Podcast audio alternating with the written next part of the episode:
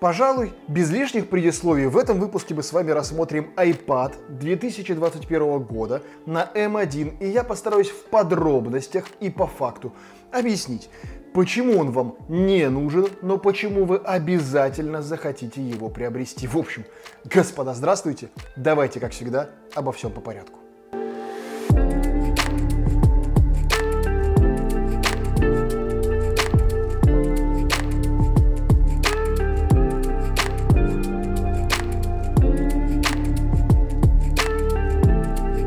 Комплектация это сам планшет, ну хорошо хоть его пока что не убрали, кабель USB Type-C и о божечки, представляете, зарядка.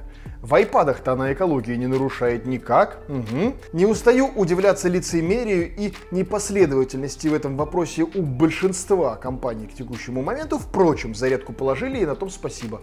Как бы есть.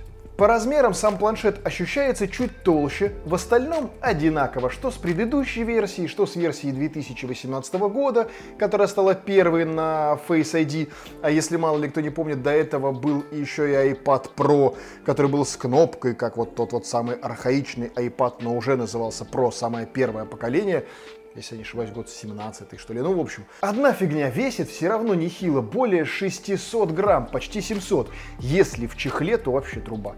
Такое себе компактное решение. Экран, то, что в старшей версии ставят во главу угла и Честно вам признаюсь, по цветам на экране разницы особо какой-то глобальной, ну вот прям вот нет, кто бы что ни говорил. Да, мини-лет, да, все дела, очень модно, 10 тысяч мини-светодиодов, 2596 зон локального затемнения для значительно более высокого уровня контрастности, вау! Но по факту ты смотришь на эти экраны и ну вот глазом какой-то разницы, когда ты просматриваешь на нем YouTube или сидишь в табличках, честно говоря, как-то не очень. Иными словами, я хочу сказать, что экран как был хорош, так и остался хорош. Смотря ютубчик, кинопоиск или листая свою ленту новостей, вы вряд ли почувствуете глобальную разницу. Тем не менее, давайте пробежимся по цифрам. 11-дюймовая версия — это разрешение 2388 на 1668 пикселей с плотностью 264 пикселя на дюйм. Это максимальная яркость в 600 нит. Это поддержка Apple Pencil второго поколения. И этот экран идентичен прошлогоднему от слова совсем. Мини-LED же у нас на версии в 12.9 дюймов. По большому счету, этот дисплей, если не идентичен, то приближен по качеству картинки к Pro Display XDR, который стоит там вот под полмульта. Вот так же, только до 12.9 дюйма. Разрешение 2732 на 2048 с плотностью 264 ppi и яркостью в 600 нит. Максимальная яркость в 1000 нит для стандартного контента и 1600 нит в пиковом режиме для контента в HDR. Ну и, конечно же, поддерживается Apple Pencil второго поколения. По железу у нас это Apple M1, восьмиядерный процессор с четырьмя ядрами производительности и четырьмя ядрами эффективности, восьмиядерный графический процессор, 16-ядерная система Neural Engine, 8 гигабайт оперативной памяти в моделях емкостью 128, 256 и 512 гигабайт.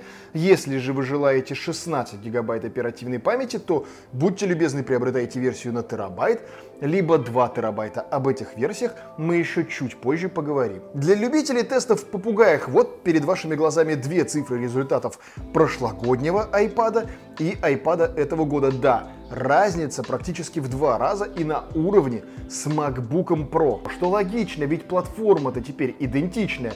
И можно было бы говорить, мол, ждем преобразования iPad OS в десктопную, ибо по факту теперь что iPad, что MacBook, что iMac, все на одном железе, значит гипотетически функциональность может быть схожей, но нет. Машинка маркетинга бессмысленна и беспощадна каждая платформа под свое устройство, и смешивать их не будут. Хочешь еще и десктопную ОС, будь добр, занеси денежек за ноутбук. Но возвращаясь к iPad, производительности его за глаза. Ее и было за глаза даже на iPad Pro 2018 года. Монтируя в 4К 60 FPS в три дорожки, все проходило без затыков и особых перегревов, что уж говорить о базовых задачах. Мы живем с вами в то время, когда производительность не просто избыточная. Есть такое понятие, как избыточная избыточность, например, в программировании. И вот это тот самый случай. Кстати, есть важный недокументированный нюанс. Apple не дает возможности разработчикам в новый iPad OS использовать больше 5 гигабайт оперативной памяти на свое приложение. Если вдруг вы попробуете использовать больше, приложение просто вылетит. Таким образом, версия на 16 гигабайт – становится абсолютно бессмысленной, потому что приложения просто не могут столько использовать. Возможно, да, это готовится поправить версии iOS либо iPad OS 15, и пока что нужны те или иные приготовления и, возможно, очередная революция, конечно же. Но, тем не менее, на текущий момент 16 гигабайт оперативной памяти абсолютно бесполезны. На случай, если моих слов вам недостаточно, вот пруфы, например, от разработчиков Procreate. А это уж софтина, мягко говоря, авторитетная. И получается, что Apple предлагает iPad Pro в конфигурации с 8 и 16 гигабайтами оперативной памяти, но разработчики не могут задействовать больше 5. Повторюсь, возможно и скорее всего что-то изменится в iPad OS 15, который представит вот буквально уже на следующей неделе, ну, не факт, конечно, что на следующий, в зависимости от того, как вы смотрите этот ролик, но 7 июня уже покажут свежую iPad OS, которая выйдет в продакшн осенью, и, скорее всего, там все это будет исправлено. Ну а пока что ждем, надеемся и верим. 10 часов автономной работы цифра в целом без изменений. В комплекте у нас идет зарядка на 20 ватт. Но с ней планшет будет заряжаться достаточно медленно, а в определенных задачах просто медленнее разряжаться. Лучше все же взять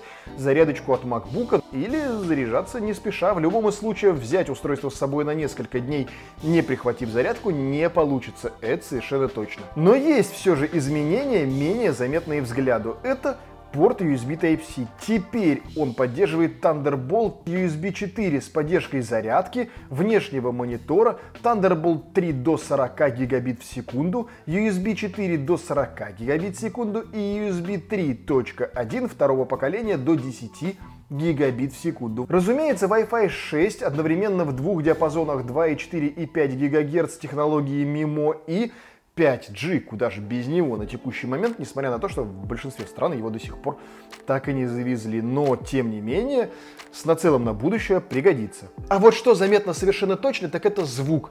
Я много раз говорил, что в iPad Pro звук просто лучший, вот от слова совсем планшетах, в других мобильных устройствах. Он может потягаться с некоторыми даже, пожалуй, что колонками короче.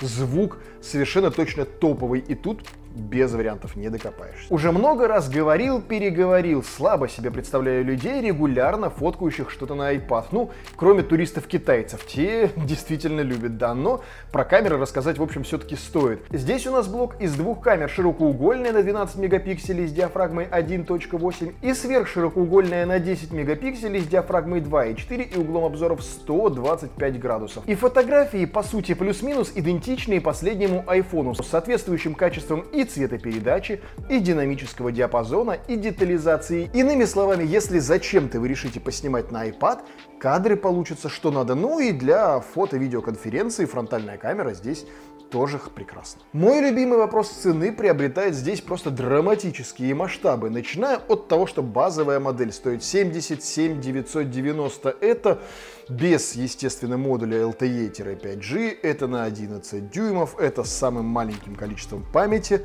И продолжая, вроде бы не совсем уж так печальной версии в 12.9, самой базовой, за 109 990, столько же, сколько стоит, по сути, обычный iPhone 12 Pro Max. И до, вдумайтесь, 219 990 в самой жирной версии, типа на 2 терабайта с 5G, 219 990.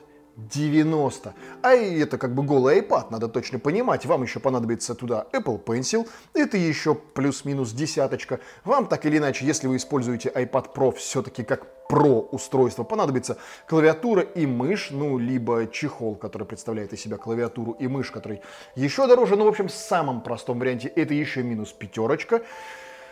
Таким образом, ценник стремится к цифре в 250 тысяч рублей.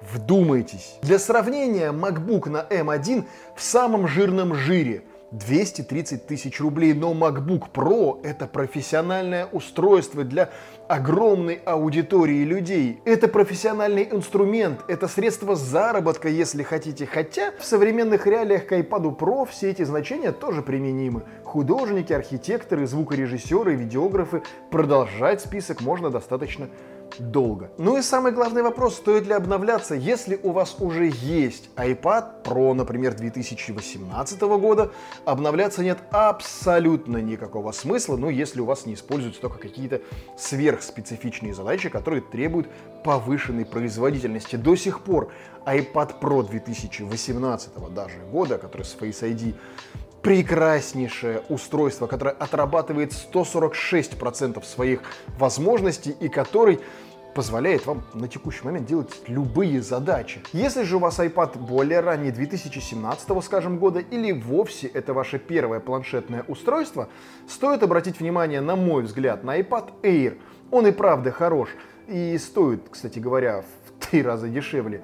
Если же вам пригорело именно iPad Pro, то да, надо брать именно эту версию. Прошлогодний брать какого-то абсолютного смысла нет. Разница в цене там не столь велика, но сэкономите вы 5-10 тысяч рублей. Особо не сэкономить, а запас по производительности и технологиям позволит вольготно сохранить удовольствие от покупки на продолжительном отрезке времени. Все-таки планшеты покупаются уж точно не для того, чтобы их обновлять каждый год. Думаю, адекватный жизненный цикл планшета это 3 и более, а то и 5-7 лет, в зависимости от того, насколько велики ваши задачи и в зависимости от того, насколько аккуратно вы относитесь к устройству. И на этом отрезке времени вложение столь внушительные суммы уже ну, не кажется столь абсурдным мероприятием.